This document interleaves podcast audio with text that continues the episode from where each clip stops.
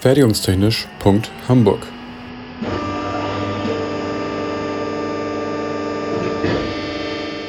Ein Podcast rund um die Produktion.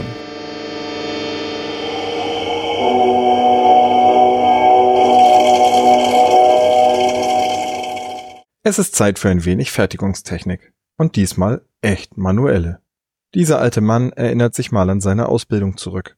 Da in meiner Ausbildungsfirma kaum Stahl verarbeitet wurde, bekam ich gebuchte Grundlehrgänge bei der Innung. Grundlehrgang Teil 1 und 2. Teil 1 umfasste das Sägen, Bohren, Feilen, etwas Biegen und Treiben. In Teil 2 wurden uns dann das Drehen und Fräsen näher gebracht. Dumm nur, wenn man im Betrieb vorher schon an die Maschinen durfte. Da steht also der Stift, der nach dem allgemeinbildenden Abitur keine Ahnung von Metallbearbeitung hat, in der Lehrwerkstatt und darf von einem langen U-Profil erstmal ein passendes Stück mit der Bügelsäge absägen. Dann bekam ich einen Haarwinkel, Stahllineal und Anreißnadel sowie einen Satz Pfeilen in die Hand und los ging es. Alle Außenseiten auf Maß, eben und winklig feilen. Und weil es so schön ist, durfte man die Schenkel, nachdem man das erste Ergebnis fertig hatte, gleich nochmal auf ein kürzeres Maß bringen. Natürlich ebenfalls wieder fein, eben und winklig. Am Ende kam der übliche Halter für eine Bügelmessschraube als Werkstück heraus. Ich möchte heute also über das Verfahren sprechen, das so viele Auszubildende hassen, aber am Ende vielleicht auch lieben gelernt haben. Also beginne ich mal wieder in meiner Lieblingsnorm, der DIN 8580. Das Feilen gehört in die Hauptgruppe Trennen und dort in die Gruppe der Zerspannung mit geometrisch bestimmter Schneide. Die Untergruppe heißt dann Pfeilen Raspeln und wird nach der zu erzeugenden Oberfläche weiter unterteilt. Planpfeilen ist es, wenn eine ebene Fläche erzeugt werden soll. Rundpfeilen, ratet mal.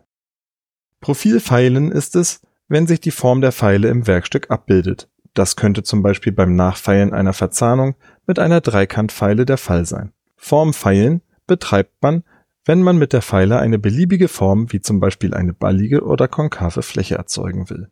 Eine Pfeile ist also ein Handwerkzeug zur Bearbeitung von Werkstücken. Das meist längliche Werkzeug ist auf mindestens einer Fläche mit einer Anzahl von Zähnen, also Schneiden besetzt, die eine Schnittbewegung in einer Richtung vorsehen. Historisch gesehen gab es mal den Ausbildungsberuf des Pfeilenhauers. Die erste Erwähnung laut Wikipedia ist von 1387 aus Frankfurt am Main. Der Rohling für die Pfeile wurde zunächst geschmiedet, langsam abgekühlt und geschliffen.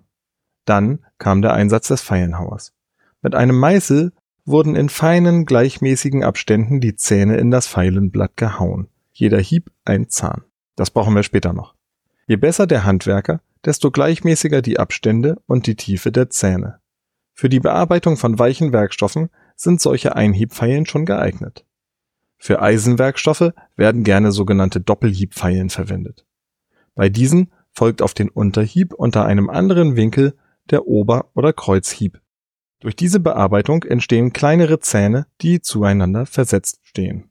Nach dieser Bearbeitung wird die Pfeile noch gehärtet und mit Öl gegen Korrosion geschützt.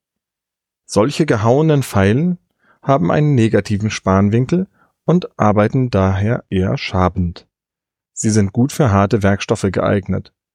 Hört euch zu den Winkeln am Schneidkeil gerne noch einmal die Episode von Professor Müller an. Ende des 19. Jahrhunderts wurden dann die Automaten zum Hauen der Pfeilen wirtschaftlich genug, so dass dieser Beruf zum Ende des 20. Jahrhunderts langsam aber sicher ausstarb. Heutzutage gibt es auch Pfeilen mit gefrästen Zähnen, die dann einen positiven Spanwinkel haben, den Werkzeug schneiden und eher für weiche Werkstoffe geeignet sind. So eine fertige Feile besteht dann aus dem Pfeilenblatt, also dem Teil, wo die Zähne drauf sind, und der Angel, das ist der spitz zulaufende Teil, der dann im Heft, dem Griff aus Holz oder Kunststoff, deckt. Es gibt auch andere Formen, die ich hier und heute aber auslasse. Die Pfeilen werden für die verschiedenen Bearbeitungsarten, ihr erinnert euch an den Anfang der Folge, mit verschiedenen Querschnitten hergestellt. Bisher habe ich immer die Flachpfeile beschrieben. Der Querschnitt ist flach rechteckig. Beide Seiten haben Zähne. Häufig genutzte andere Formen sind die Rund-, Halbrund- und Dreikantpfeile. Es gibt aber noch etliche mehr. Besonders kleine Pfeilen heißen auch Schlüsselpfeilen. Dann gibt es noch eine Unterscheidung danach, wie viele Zähne auf der Pfeile verteilt sind. Die Angabe, die meist in der Nähe der Angel auf dem Heft eingeschlagen zu lesen ist, nennt sich Hieb oder Hiebnummer. Dabei gilt, je höher die Hiebnummer, desto mehr Zähne pro Zentimeter.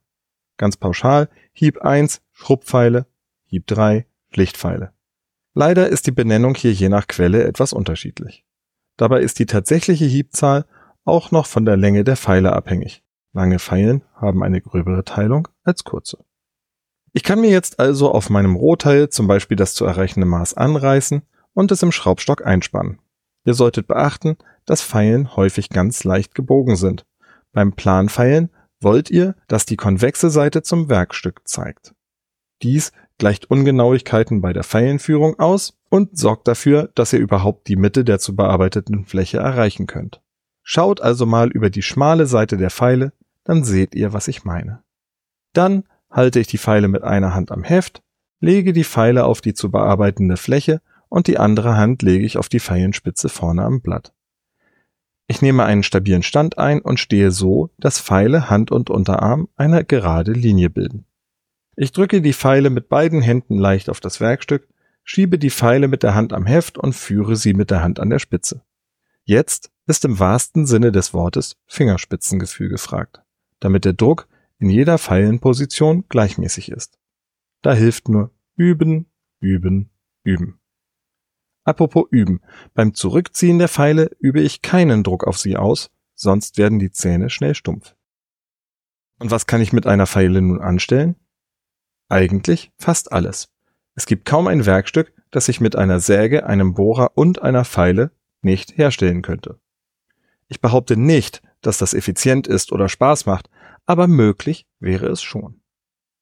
Ihr seid in Hintertupfingen und mit einem angeditschten Gewinde konfrontiert, dann hilft eine Pfeile, wenn ihr gerade nicht das passende Windeisen dabei habt. Ihr habt schlecht gebohrt, kleine Rundpfeile raus und Langlochpfeilen. Ein Feinmechaniker feilt euch auch einen 6 mm Innenvierkant schräg durch eine Welle, wenn es sein muss. Allerdings werden heutzutage viele Pfeilen nur noch zum langweiligen Entgraten benutzt.